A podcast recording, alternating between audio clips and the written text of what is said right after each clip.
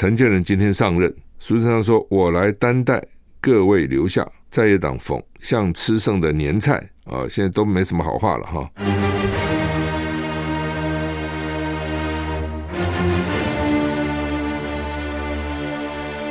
赵少康时间，吃喝玩乐骂，和我一起快意人生。我是赵少康，欢迎回到，欢迎你来到赵少康时间的现场。台北股市现在跌五十八点哈，啊，昨天台股大涨了五百六十点八九点，一口气涨了三点七六个百分点啊，台币也升至二点一角哈。那因为涨多了哈。就会拉回一些哈，那现在跌五十七点、五十六点啊。美股昨天跌了哈，跌得还蛮重的。道琼跌两百六十点，跌零点七七个百分点 S M B 五百跌一点三个百分点；纳斯达克跌一点九六个百分点；费城半导体大跌了二点六七个百分点。欧洲三大股市涨跌互见，不都是小涨小跌哈。那美股到底将来会怎么样？真的不知道了哈。就是说。呃，不同的人有不同的看法哈。那当然，他下次联准会利息会调多少？调升当然还是会调升。如果只调升一码，大家就认为说，呃，这个情况就会所以升利息、升息的情况会比较好了哈。那美元也许不会那么强势哈。那么台币啊等等可能会反弹了。不过美国的情况怎么样哦？也很难预料了哈。因为以前的经验哈，如果很快就把利息降、升利息的这个速度。减下来呢，通货膨胀又会起来，所以讨厌在这里哈。而且现在世界的局势，各个地方随时蹦出一个什么事情，你也不知道哈。所以也有人认为说，哦，三月啊，可能美国美国的股市会在下跌哈。那么现在只是暂时回档啊，那么很多是空头在回补了哈。那反正都多看多听，小心一点哈，不要不要冒险啊，在这个时候不要冒险。好，那么台股现在跌五十五点哈，天气温度哈，这来假的。新竹峨眉说今天上午只有三点七度，那么冷啊，但是白天以后应该慢慢回暖了哈，还是因为辐射冷却的影响哈，清晨各地气温明显偏低啊，新竹峨眉只有三点七度啊，那气象局发布低温特报，新北、桃园、新竹、苗栗、云林、台南及金门。有六度以下的的低温呢，叫做橙色灯号。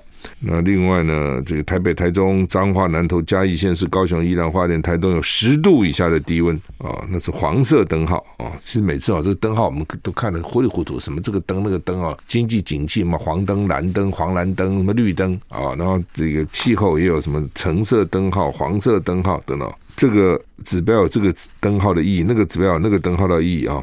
反正啊，就是早晚会有低温了啊，要注意哈。中央气象局说，今天三十一号晴朗稳定，各地高温会来到二十到二十三度，高屏内陆地区温度会更高一点啊。但是呢，夜晚清晨还是有辐辐射冷却，所以在晚上跟清晨还是冷啊。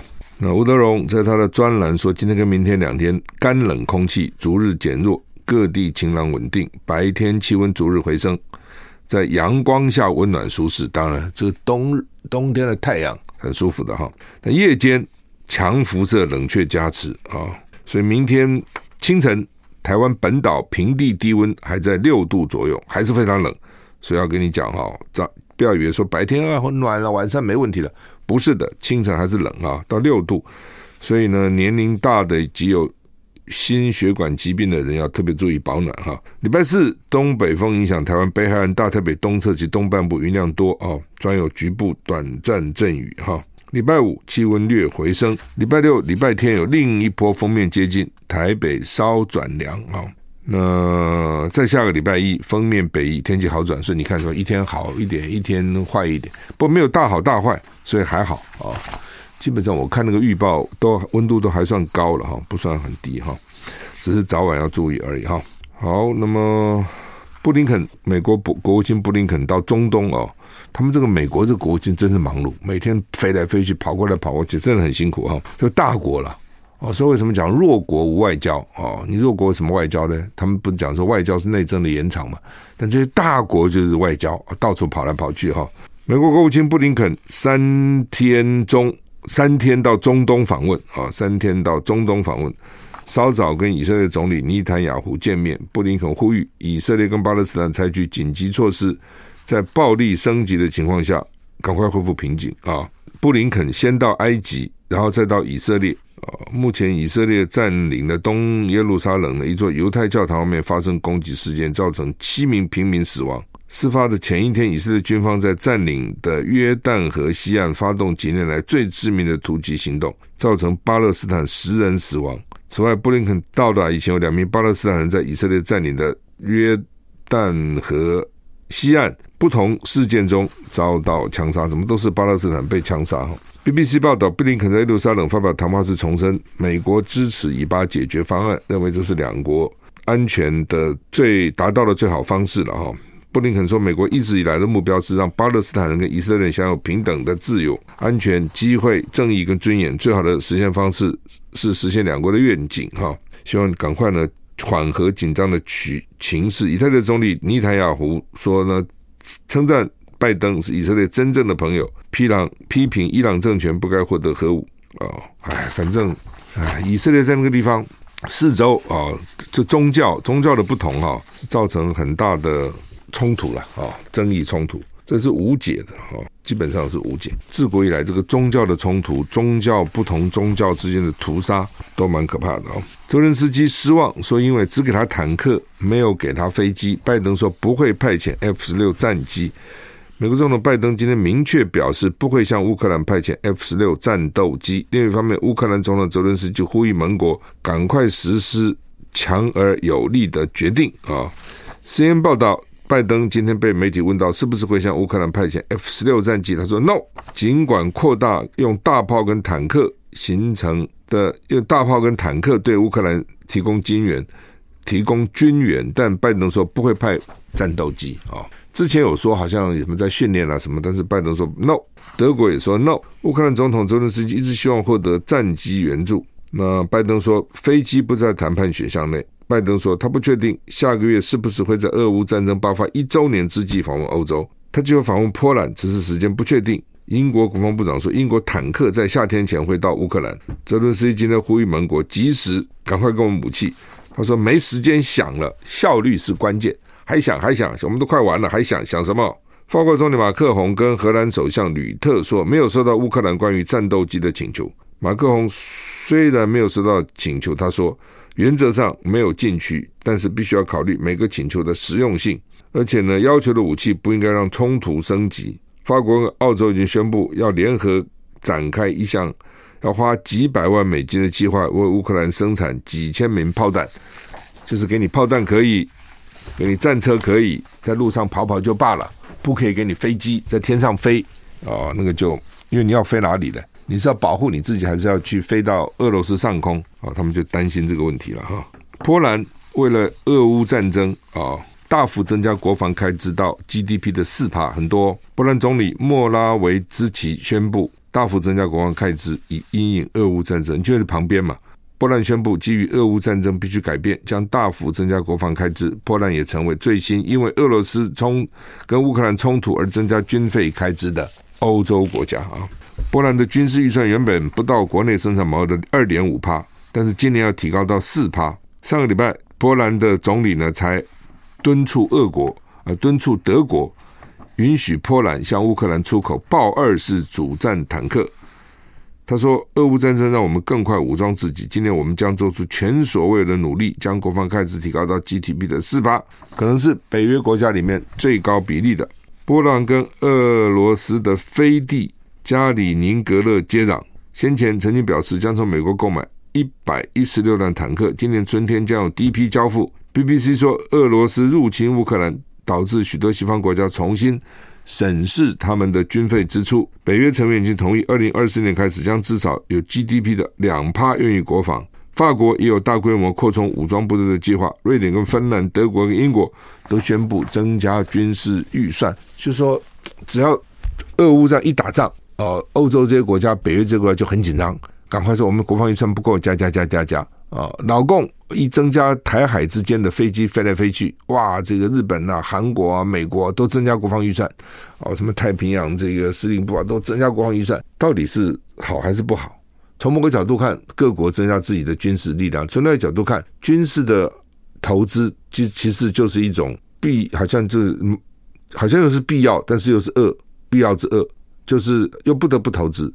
但是呢，真的是很邪恶的哦，让这个军工产业、军火工业大赚急钱哦，搞得大家这个紧张兮兮，然后呢，都拼命增加国防预算。这些钱做什么不好？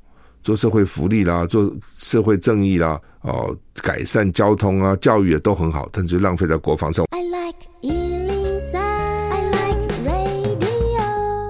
我是赵少康，欢迎回到赵少康时间的现场。台北股市现在跌六十五点，一下跌七十五点哈，现在跌到七十五点。好，那么自杀炸弹客闯入引爆巴基斯坦清真寺，六十一个死亡，一百五十七个人受伤，这很悲惨哈。巴基斯坦靠近阿富汗边境的城市叫白夏瓦，警察总部里面的一座清真寺，昨天发生自杀炸弹客攻击事项，死亡人数一直在上升，目前至少有六十一个人死亡，一百五七个人受伤。法新社说呢，他们持续在清理哈，称这个清真寺位在戒备森严的警察总部区域里面，奇怪了，联合国。秘书长古特瑞斯强烈谴责发生在白夏瓦市清真寺的自杀炸弹攻击。他说，发生在礼拜场所的攻击特别让人痛恨。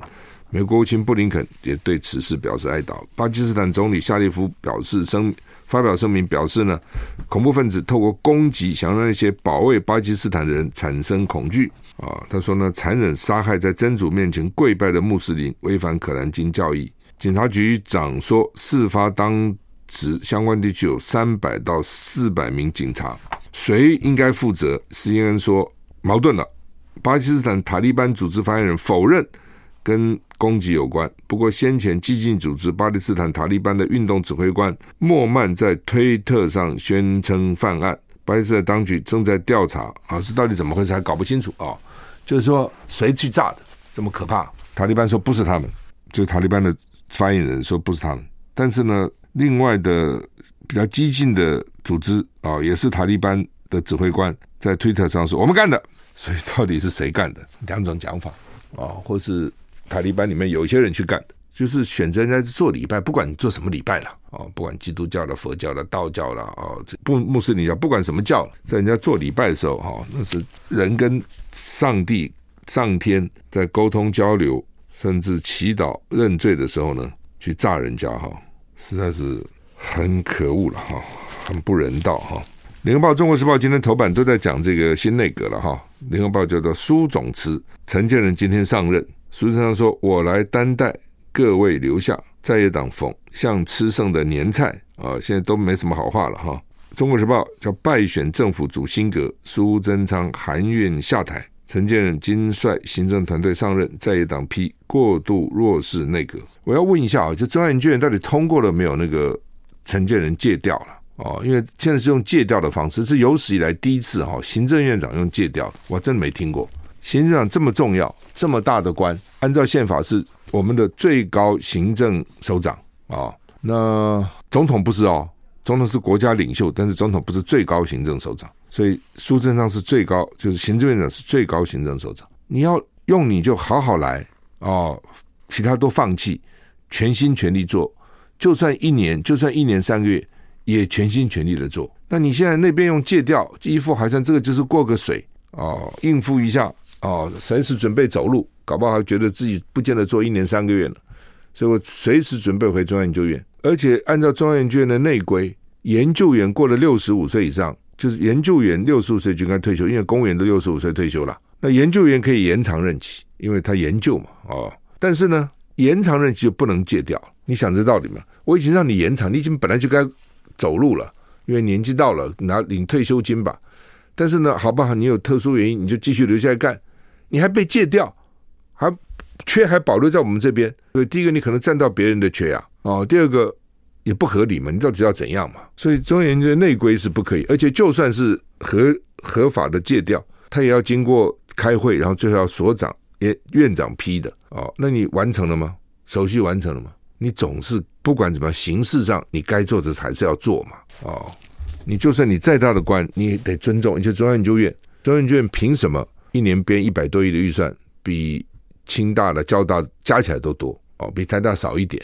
那你台大一年几万个学生哎，那你研出出什么东西来嘛？哪些成果拿出来给大家看一下？然后你这人到底怎么安排的？哦，大家都会以前是不不讲你啦，哎，算了，立法委员也不太愿意去碰那个学术机构了，哦，也是表示尊重嘛。那你自己要尊重你自己啊。中央研究院为了尊重中央研究院属于哪里？你知道吗？属于总统府哎，中央研究院不属于行政院，是属于总统府。所以以前我们在立法院审预算，中央研究院是放在总统府那个那个部分去审的，它属于总统府的，表示地位的崇高嘛。但是总统有把你看在眼里吗？从里面调个人，居然你规定的该有的程序都不走完，今天就上任哦，那你把中央研究院置于何方？置于何处？而且呢，他们自己搞了一个什么特聘研究员哦，拿那么高的待遇，而且可以一直干，一直干，一直干，一直干到死，实在是很难看呐。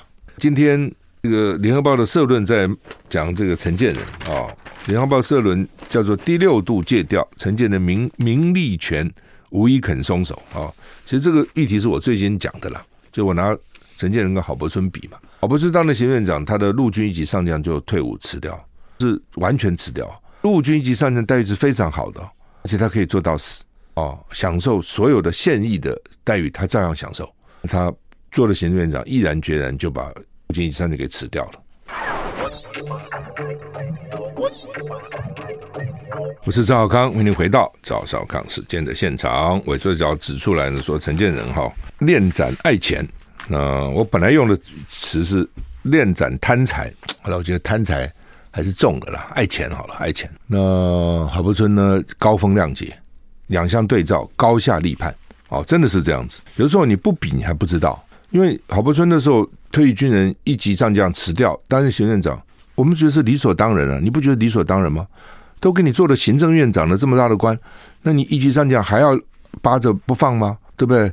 哦，而且文人这个当行政院长啊，所以辞掉了。他觉得这应该要辞的。哦，我也不觉得那个时候有人给他掌声，其实也没有的，就辞了嘛。可是你现在对照陈建仁，就发觉搞半天那还是不容易的啊，不是这样吗？陈建仁都不肯放啊，还扒着那个地方啊。哦，今天联合报的社论，还有中国时报的这个，我看中国时报有一篇在副刊的时评，也是陈建仁舍不得。其实我原来那个脸书就一杯讲陈建仁舍不得，郝柏村舍得啊，其实就是其实就这个意思。陈建仁舍不得嘛，放不下嘛，哦，那你口口声声天主啊什么挂在嘴里，那天主叫你这样子吗？对不对？那个时候他主要负责哦，负责那个年金，蔡英文叫他去搞了，退休退休军公叫砍年金，怎么有有请他去大概做这个事情，他还出来宣导说他现在一个月十万，我就算将来退役退退休一个月领六万够了，我勉强够了，领六万领五十万。四十九五十万，什么领六万啊？这讲这些话，就讲风凉话嘛啊！那你这些人拿这么高的薪水，你对那种被砍掉年金的这些军公教，你怎么对得起他们呢？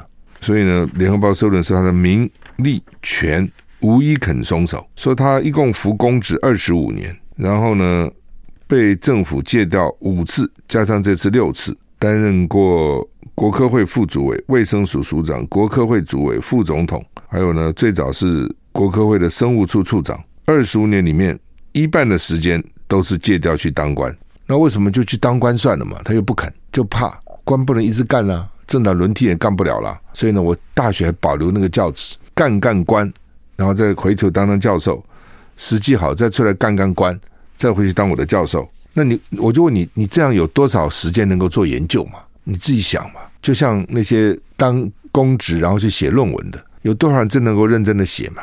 你连一个硕博士论文都写不好，那他们做研究，他能够花多少时间做研究？一半时间都不在研究单位啊！有这样做研究的我还没听过啊！有做研究做一半去搞行政的有，那就是搞行政的嘛。那搞行政之后，我不要，我还是觉得研究好，再回来做研究，可能也有，但是没有那种一下做研究，一下搞行政，一下做研究搞搞那么五六次，我还真的没听过这样的人。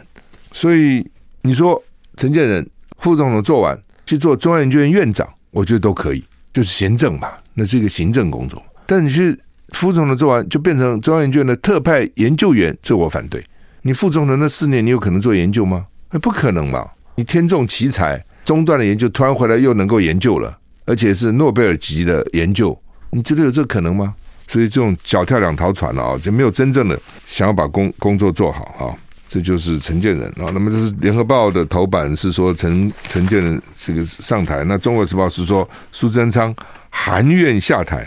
败选政府主心阁，它这一个标题含了很多意思了哈。第一个意思就是是个败选政府，本来六合呃九合一他就败选了，这是一个。第二个呢，还败选还都来当官了哦，真的是也不是说不行，也不是说败选不能当，看怎么败选的嘛。有时候非战之罪了，但是你败选全部都来了，不这也怪。那民进党就这些人就是了，好，这是一个。第二个呢，苏贞昌含愿下台。为什么？因为苏贞昌昨天怎么讲呢？他是说人生就像茶壶，这是他送给各位的小卡片上他说的。人生就像茶壶，不好做，容易破。茶壶不好做的，你真的要手工做茶壶是不好做的啊，很容易破。而且呢，茶泡好要分给人家，就不给人家喝嘛。分的不好还被见怪啊，最后自己只剩下满肚子渣，所以呢，他很不爽的。我还真的没有看到一个行政走势。还用这种泡茶，茶壶不好做，泡茶承受高温，泡好的茶让你们喝，好喝你们就说茶叶好啊，不好喝你们就怪我茶壶没泡好，然后呢，最后剩下一些渣子留在我的肚子里，就讲他自己了。那所以说他含愿下台啊，其实并不想下台的啊，是不爽的啊等等。所以这个内阁也觉一开始啊就遭受到。被人家冷嘲热讽啦，什么新瓶装旧酒啦，换汤不换药啦，哦，换瓶不换酒啦，哦，等等等等。那事实上，你用的人也是这样嘛？你看得出来就是这样子啊。呃、昨天股市大涨五百六十点，现在跌了九十一点啊。那昨天股市大涨，一方面是补涨，因为过年这段时间；一方面呢，我认为国安基金也有点火了。哦，新格上任者不能就就跌嘛，难看嘛。哦，所以怎么样？昨天总要涨一下啊。总要涨一下，好，那我们休息一下再回来。I like 103, 我是赵小康，欢迎回到赵少康时间的现场。台北股市现在跌八十七点啊，跌了八十七点。不过因为昨天涨很多了哈，那所以现在稍微跌一点哈。我想看一下个股到底怎样哈？好吧，反正哈这个。个股主要看台积电吧，台积电跌十一块，台积电昨天涨了四十块，涨很多，现在跌十一块啊。那有人说还没涨够，还应该再补涨，但也有人说呢涨多了啊。所以现在反正股市就这样嘛，你总是有人看好，有人看坏了。如果大家都看好，那谁卖啊？啊，那如果大家都看坏，谁买啊？啊，它总是总是有好有坏，有涨有跌吧？哈，好，那台股现在跌八十四点，稍好一些哈。奇怪了，这个新冠病毒哈。现在又说 BA 五现在已经退位了，原来不是 BA 五是主流病毒吗？现在 BA 五说只占了三十五趴了。那什么是第一呢？什么是最多的呢？叫做 BA 点二点七五，这什么东西啊？BA 点二点七五，突然之间这就占了五十三趴了。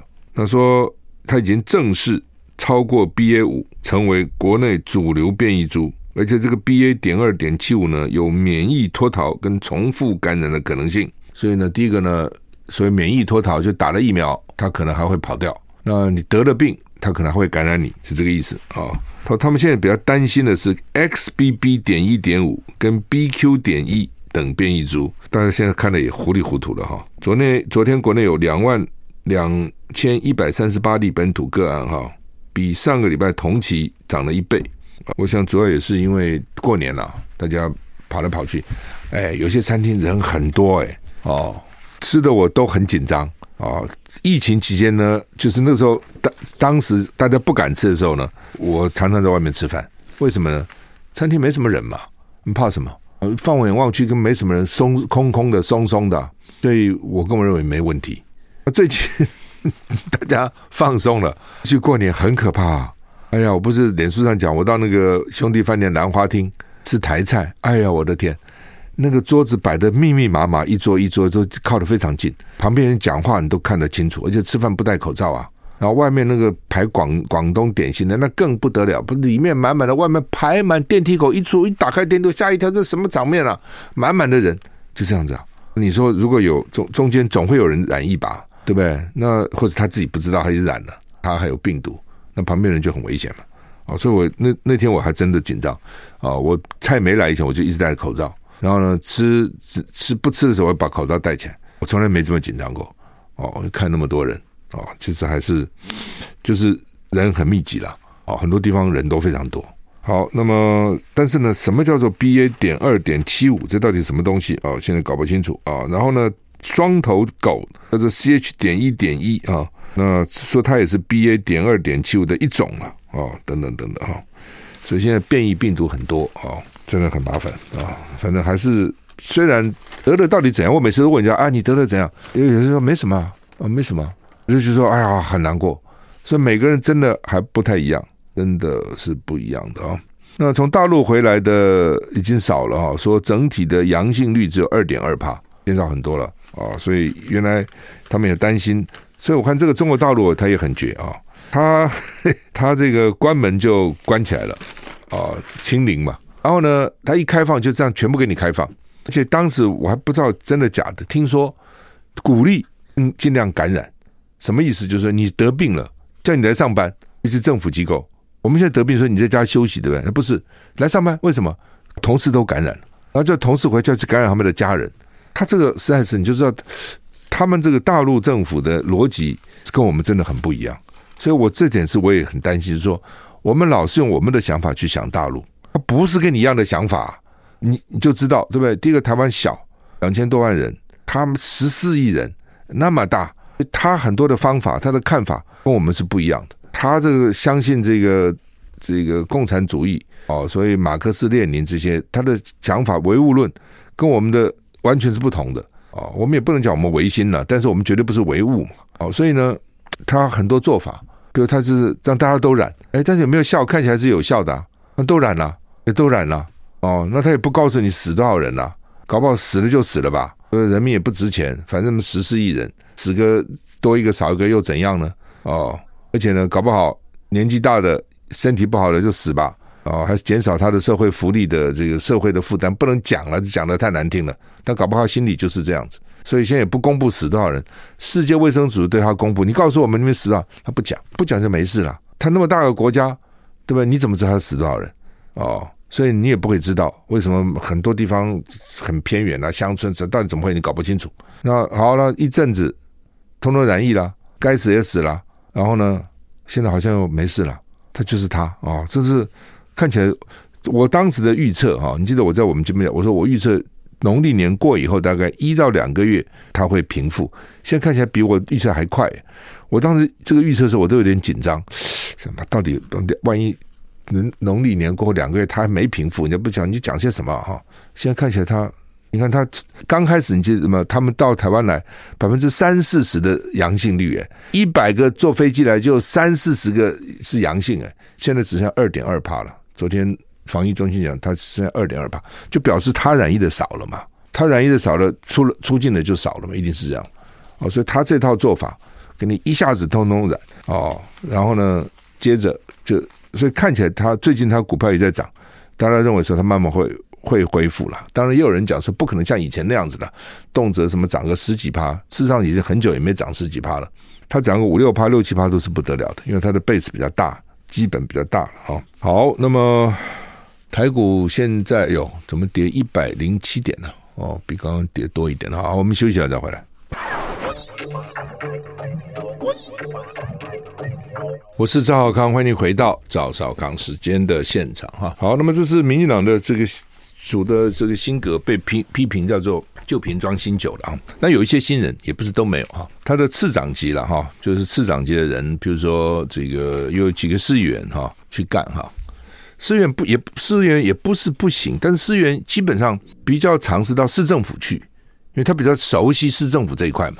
那市员其实不了解中央政策的哦，你硬调到中央去当部会的次长，当然你可以说我是提拔人才啊、培征征拔啦、培育，但是总是怪怪的哦。你这个通那我就不解哈，就你民进党的不分区立委很多嘛，而且你民进党现在比国民党多那么多，国民党就三十几个，民进党六十几个，我印象是六十几个，所以。你的不分区立委应该去当政务官了，啊，不是不是应该这样吗？所以民进党用人有时候也不知道是怎么用的，是乱了套了。政务官，尤其中央的政务官，用不分区立委干是很适合的嘛，也比较符合内阁制的精神哦，然后你搞一些地方议员去，这有点怪啊、哦，真的有点怪。那这是一个，第二个呢，那个李淳啊、哦，李淳突然就调去外交部当次长，李淳何许人？他就是那个莱猪反莱猪是跟我辩论的那个人，就是你记得吗？那个莱猪不是公投的时候有辩论嘛？跟我辩的就是李淳，那口才普通了啊、哦，他就搞这种，这大概是因为这大概是他是是哪里啊？是台湾台湾什么？是不是什么什么经济研究院什么类似这种东西了？他是哦中中经院中经院 WTO 及 RTA 中心的这个副执行长哈。当，你民进党怎么用人，那是他的他的权利了啊。只是我只是好奇，李纯当时跟我辩论，他的讲法就是说，你现在不让美猪进来，你将来就进不了这些国际的这些经济组织。那当时我也就问了，说你让美猪进来，你就进得去吗？现在进去哪一个国际组织了？那一个也没进去了，不是这样吗？哦，所以我将来到了立法院，立委一定问他，你将来讲，当然了。就你替民进党打仗，去听民进党辩护哦，有功了。那老美可能也喜欢你了哦。但是一个当官的，不是因为不应该是因为这样才去当官了哦，因为这样就给你一个大官做哈，那就鼓励这样的这些学者哈，都可以违反良心了，去那边乱讲一通。那当然，民进党可能也就是希望这样哈。昨天有一个消息，我一直不解哈，说前证交所的副总叫做黄乃宽，然后呢，他又是元大。元大期货的独董啊，他曾经担任证交所的副总。什么在机械停车场去停他住的地方啊？他去停车，细致有个社区地下停车场，然后他把车子开上来，停车场不是机械式停车场要上来，因为很多地方哦，他这个可能基地不够大了或等等，所以他就没有办法用那种下坡式的停车场，因为那个要有坡道啊，占地方嘛，他就用机械式停，所以那个出口很小。那省空间了啊！那机械式停车场上来的时候说没有停到地面，照理讲，你就从不管是你是 B two B one 两层一层上来要停到地面，我车才能开出来，所以没有停到地面。那这个很自然，如果换我也会啦，就下车看到底怎么回事嘛。所以我也在想说，以后遇到这种事怎么办？是不是不应该下次应该打电话直接找人？他找谁呢？如果你有管理，就是有管理员，还可以找管理员。如果万一没有，有些。有些比较小的那种住宅，它也不见得有管理员，它就是很简单一个进出一个停车位嘛，自己管自己嘛。那电电梯啦、停车场的技技术人员可能定期一个月来检修一次啊，或等下这样子嘛，付费检修等等。那他说他起来，然后呢，因为没有停到定位，他就出来看。所以出来看的时候，不知道怎么好被夹到车门跟柱子停车位的柱子的中间，这很奇怪啊。就如果说我开车门，我开不了，我根本出不来嘛。那我已经开了车门，是说挤硬挤出来吗？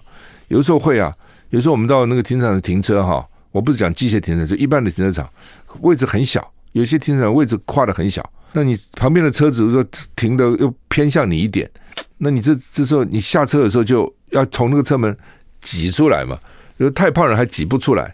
好，有时候呢，你还要吸小收小腹。